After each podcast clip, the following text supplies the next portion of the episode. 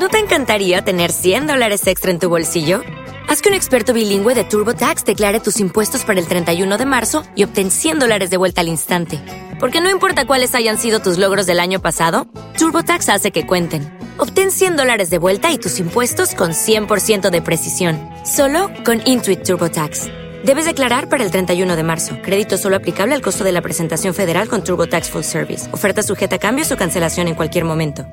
Empezó a soplar un agradable viento desde el oeste y la gran flota se hizo a la mar. Ninguna de las mil naves se quedó atrás y tras una rápida y feliz travesía avistaron una tierra fructífera y una gran ciudad con altas torres y bonitas casas.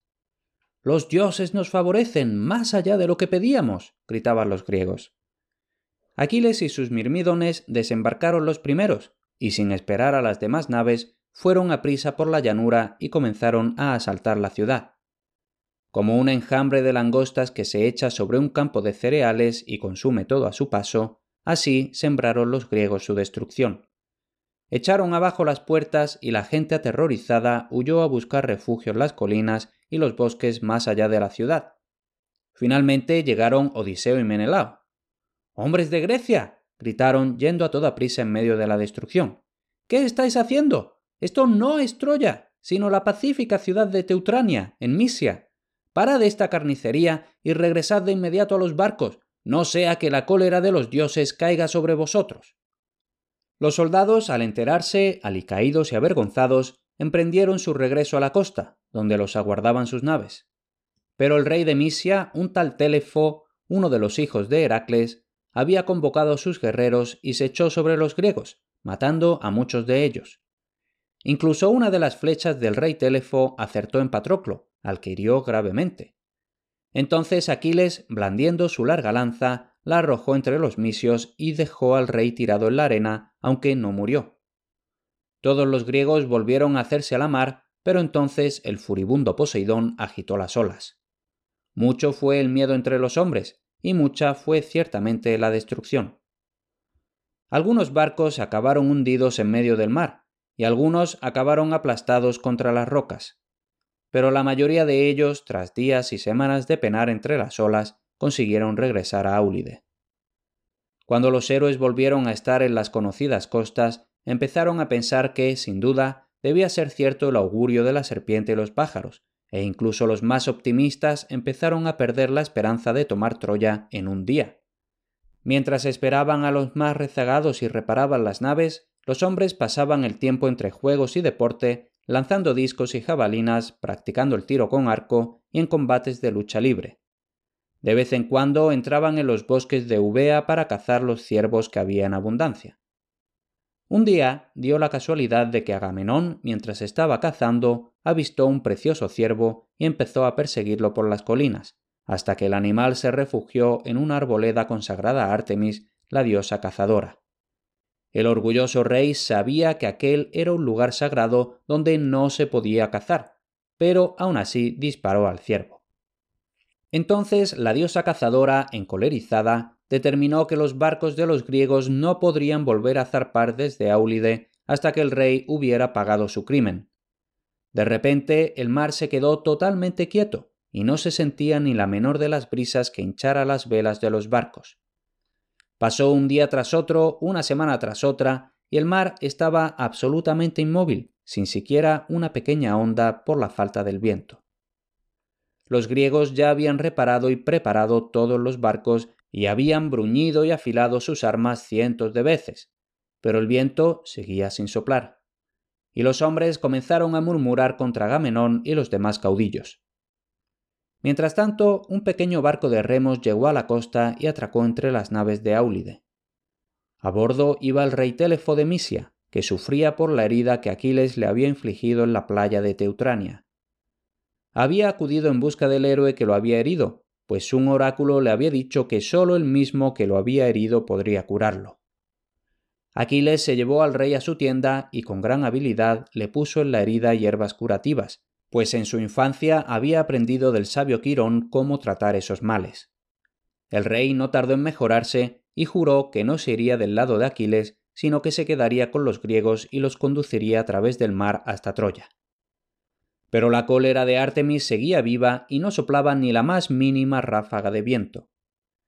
Finalmente, Agamenón hizo llamar a Calcante y le preguntó en secreto cómo podría aplacar la ira de la diosa cazadora. Y el adivino, con lágrimas en los ojos y entre muchos lamentos, le respondió que la única forma era sacrificar a Artemis a su propia hija, Ifigenia. Entonces el rey dio un chillido de angustia y declaró que jamás haría tal cosa, y ordenó a un heraldo que fuera por todo el campamento anunciándoles a los griegos que se volvieran a casa. Pero antes de que el heraldo hubiera abandonado la tienda de Agamenón, se presentó su hermano Menelao. Después de diez años de esfuerzos y esperanza, le dijo Agamenón, abandonarías esta empresa y lo echarías todo a perder. Entonces Odiseo entró también en la tienda y añadió sus razones a las de Menelao. El rey lo escuchó, pues nadie daba mejores consejos. Y los tres detuvieron al heraldo y dieron con un plan con el que dar satisfacción a Artemis. Agamenón, en su debilidad, le escribió una carta a su esposa Clitemnestra, en la que le decía que enviara a la joven Ifigenia a Aulide, donde se casaría con el rey Aquiles. Y añadió Y no lo pospongas, pues el divino héroe no navegará con nosotros a menos que le demos a nuestra hija en matrimonio. Y cuando terminó de escribir la carta, la selló y la envió a través de un veloz mensajero a Clitemnestra en Micenas. El rey tenía el corazón lleno de pesar y cuando se hubo quedado solo empezó a planear cómo podría salvar a su hija. Llegó la noche, pero no podía dormir. Deambulaba por su tienda, Lloraba y se lamentaba como enloquecido. Finalmente se sentó y escribió otra carta. Hija de Leda, no envíes a nuestra niña Aulide, pues la casaremos en otro momento.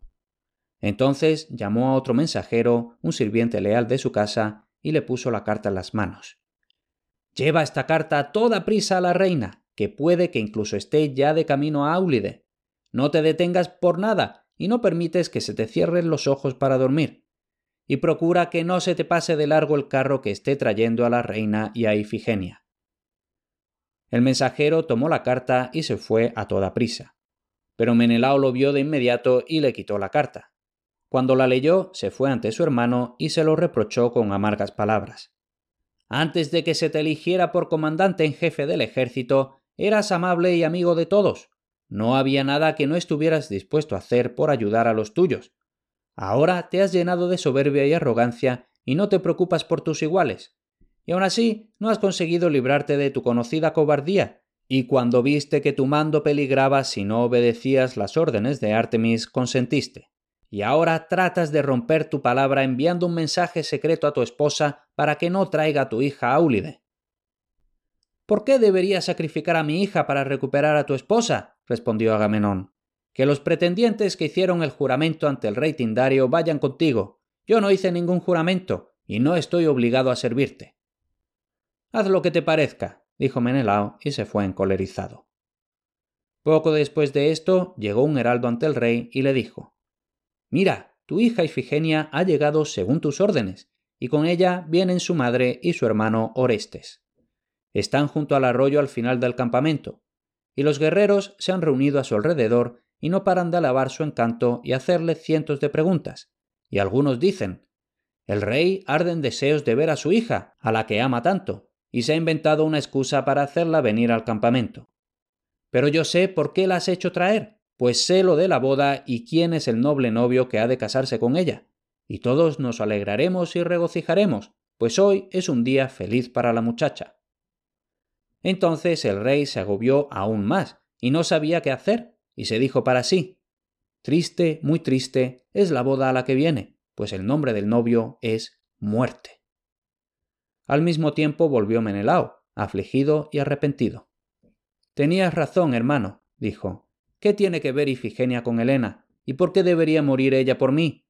Envía a los griegos a casa, y no dejes que se lleve a cabo este crimen. Pero ¿cómo podría? preguntó Agamenón. Los guerreros, animados por Odiseo y Calcante, me obligarán a hacerlo, o si huyo a Micenas, me seguirán y me matarán y destruirán mi ciudad. ¡Ay, desgraciado como soy, que tenga que ver yo este día!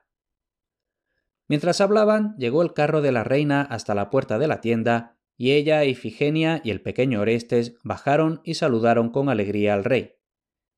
Qué bien que me hayas mandado traer, padre, dijo Ifigenia abrazándolo. Puede que sí o puede que no, dijo Agamenón. Me alegro mucho de verte bien y feliz. Si te alegras, ¿por qué lloras entonces? Estoy triste porque vas a pasar mucho tiempo lejos de mí. Vas a hacer un viaje largo, padre. Un viaje largo, pero también triste, hija mía. Y a ti también te aguarda un viaje. ¿Tengo que hacerlo sola o madre vendrá conmigo? Has de hacerlo sola. Ni tu padre, ni tu madre, ni nadie puede ir contigo, hija mía. Pero ¿cuándo va a ser? Ojalá tardes poco en Troya y vuelvas a casa antes. Ojalá. Pero tengo que ofrecer sacrificios a los dioses antes de zarpar de Áulide. Está bien, y puedo estar presente. Sí, y estarás muy cerca del altar. ¿Y participaré en los bailes, padre? Entonces el rey no pudo hablar más a causa de la gran pena que tenía, y besó a su hija y la mandó a su tienda. Un poco después, la reina fue a hablar con él y le preguntó por el hombre con quien debía casarse su hija.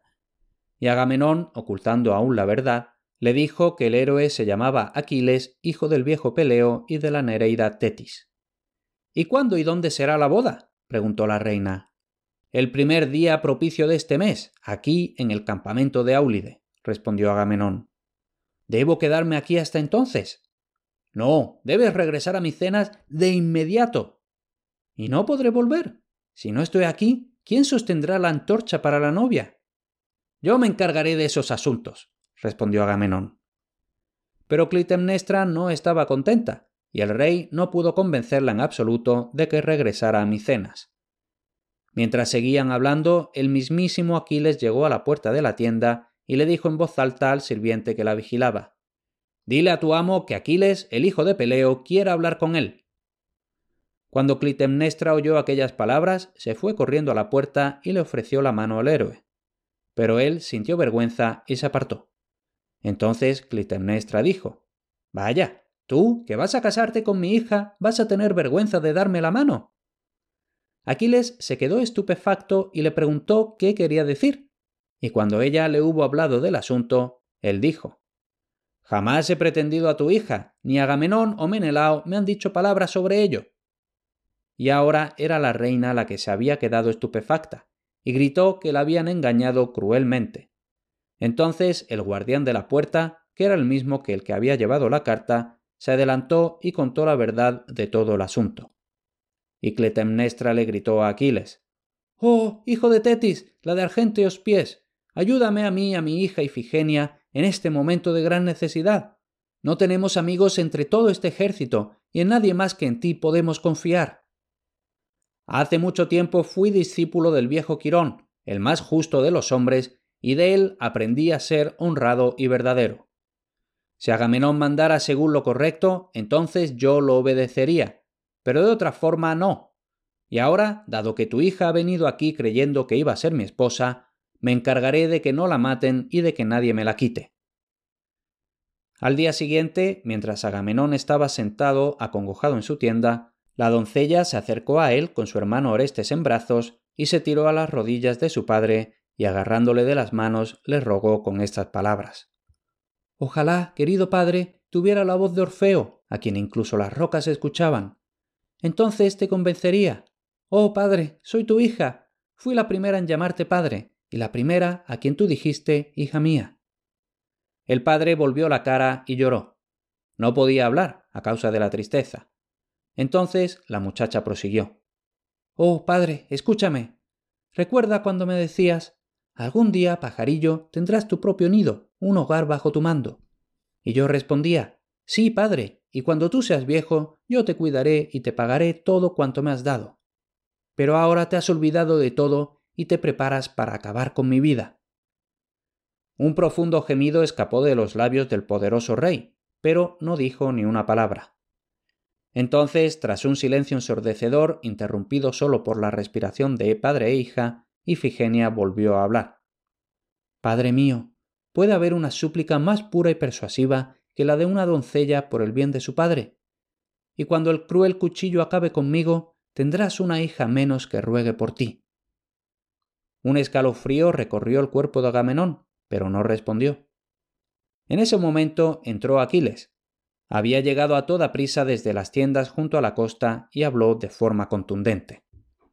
Mira, se ha levantado un gran tumulto en el campamento, pues Calcante ha desvelado entre los hombres que te niegas a hacer lo que Artemis ha ordenado, y que por eso estamos sufriendo estos retrasos y problemas. Y los rudos soldados gritan contra ti, exigiendo la muerte de la muchacha. Cuando traté de aplacar su furia, cogieron piedras para lapidarme, incluso mis propios mirmídones entre todos ellos. Y ahora se preparan para echarse sobre tu tienda, amenazando con sacrificarte a ti también junto a tu hija. Pero yo lucharé por ti con todas mis fuerzas y la doncella no morirá. Mientras hablaba, Calcante entró y agarrando de la muñeca a la suplicante muchacha, la puso en pie. Ella miró hacia arriba y vio su pétreo rostro y gélidos ojos. Y volviéndose de nuevo a Agamenón, dijo Oh padre, las naves zarparán, pues moriré por ti. Hermosa muchacha, le dijo Aquiles, eres sin duda la más noble y adorable. Ojalá pudiera salvarte de este destino, incluso si todos los griegos se volvieran contra mí. Huye conmigo en mi barco y te sacaré a salvo de este lugar maldito. No, respondió Ifigenia, Entregaré mi vida por mi padre y por la tierra de los griegos, y nadie sufrirá por mi causa. Y el despiadado sacerdote la llevó entre la turba de soldados hasta la arboleda de Artemis, donde se había preparado un altar. Pero Aquiles y Agamenón se cubrieron los rostros con sus manos y se quedaron dentro de la tienda.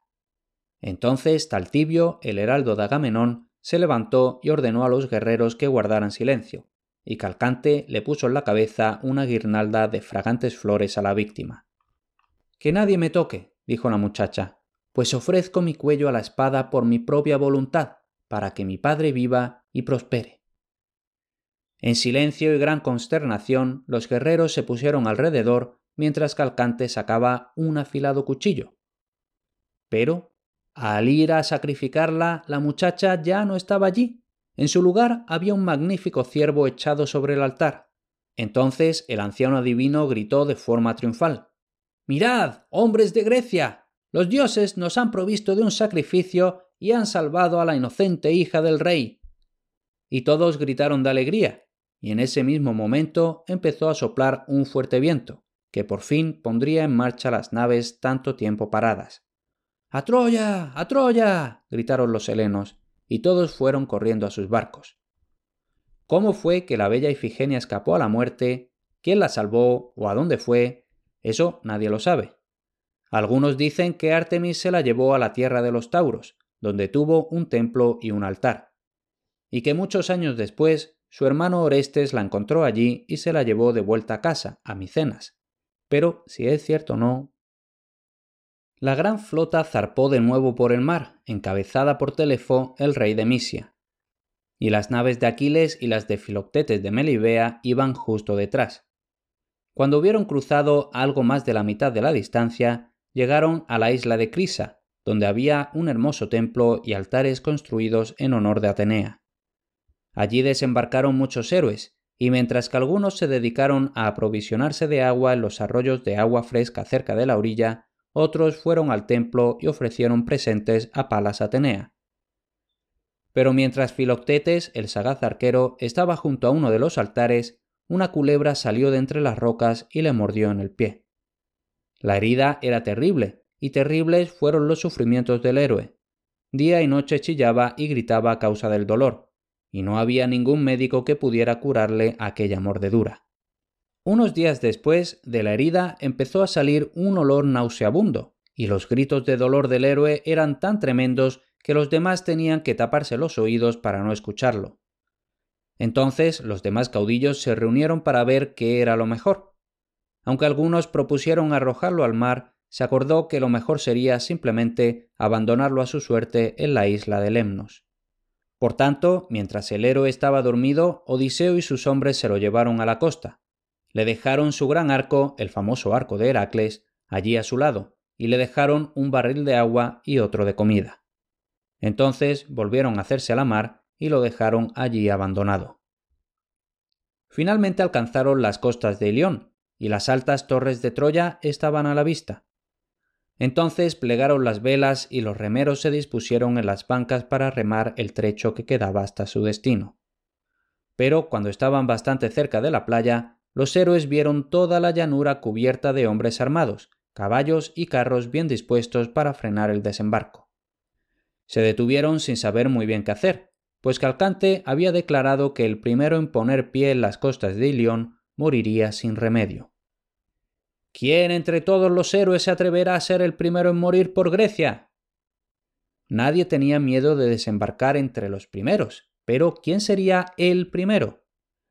La hueste troyana comenzó ahora a disparar sus flechas hacia los barcos y a burlarse de los griegos por su cobardía. Incluso Aquiles y Ajax Telamonio, los héroes más poderosos, evitaban llegar los primeros. Entonces Protesilao, que acaudillaba cuarenta naves desde Fílace y la costa de Antrona, al ver que alguien debía morir por la causa, saltó con audacia del barco hacia la playa. Al momento cien flechas silbaron por los aires y una pesada lanza arrojada por Héctor, el más poderoso de los troyanos, le atravesó la armadura y lo dejó muerto en la arena. De inmediato los demás griegos desembarcaron y lucharon cara a cara, mano a mano, con las huestes troyanas. Y liderados por Aquiles y Diomedes, rechazaron a sus enemigos a través de la llanura hasta que los troyanos se metieron dentro de la ciudad. Pero Protesilao yacía muerto en la playa, y pocos de los héroes se acordaban de que a él le debían su primera victoria. Y cuando Laudamía, su mujer, con la que acababa de casarse antes de partir, se enteró en Fílace de que había sido el primero en caer en batalla, se vistió de luto y fue a rezar al altar del poderoso Zeus. Y la plegaria que ofreció fue poder volver a ver a su marido una vez más, aunque fuera solo un periodo de tres horas. Entonces Hermes se llevó al belicoso héroe de vuelta hacia la tierra, y éste consoló a su esposa Laudamía, pero cuando el tiempo hubo pasado y el dios mensajero fue a llevarse de nuevo a Protesilao a la tierra de las sombras, su esposa rogó poder acompañarlo. Y la gente dice que también le concedieron aquel ruego, y que se fueron los dos juntos a la sombría tierra de Hades. Ya se nos hace tarde para hablar de cómo los griegos lograron montar su campamento en las llanuras de Troya, y cómo sitiaron durante nueve largos años la ciudad. Tampoco podemos hablar aquí de la funesta cólera de Aquiles que llevó tanta destrucción a los griegos, pues eso debe leerse en el poema más antiguo y grandioso del mundo occidental, la Ilíada de Homero. Allí también se narra el famoso duelo de Aquiles y Héctor, así como las valerosas hazañas de Diomedes, de Ajax, de Agamenón y de los ardides de Odiseo, que aunque en batalla superaba muchos, prefería valerse más de su ingenio que de las armas. Aquí termina esta historia, y ahora ha llegado el momento de continuarla siguiendo los relatos de Homero. Dirígete a grandeshéroes.com para ver las siguientes aventuras de Aquiles, Odiseo y muchos otros grandes héroes. Hasta aquí este episodio. Dos cosas antes de despedirme hasta el siguiente. En grandeshéroes.com están listados todos los libros en los que se basan mis podcasts. Los tienes disponibles en papel y para Kindle y por un precio justo y bastante reducido puedes apoyar mi labor en este podcast. La otra cosa es que si te gusta todo esto del mundo antiguo y clásico, es probable que te interesen los contenidos que envío frecuentemente en mi boletín. Apúntate gratis en grandeshéroes.com barra boletín. Como nuevo cliente de Western Union, puedes disfrutar de una tarifa de envío de 0 dólares en tu primera transferencia internacional de dinero en línea. Envía dinero a los tuyos en casa de manera rápida, fácil y conveniente. Visita westernunion.com o descarga nuestra app hoy mismo y tu primera tarifa de envío corre por nuestra cuenta. Aplican ganancias por cambio de moneda. No disponible para tarjetas de crédito y envíos a Cuba. Servicios proporcionados por Western Union Financial Services Inc. NMLS 906983 o Western Union International Services LLS NMLS 9069. Hola, buenos días, mi pana. Buenos días, bienvenido a Sherwin Williams. ¡Ey! ¿Qué onda, compadre? ¿Qué onda? Ya tengo lista la pintura que ordenaste en el ProPlus app. Con más de 6.000 representantes en nuestras tiendas listos para atenderte en tu idioma y beneficios para contratistas que encontrarás en aliadopro.com. En Sherwin Williams somos el aliado del PRO.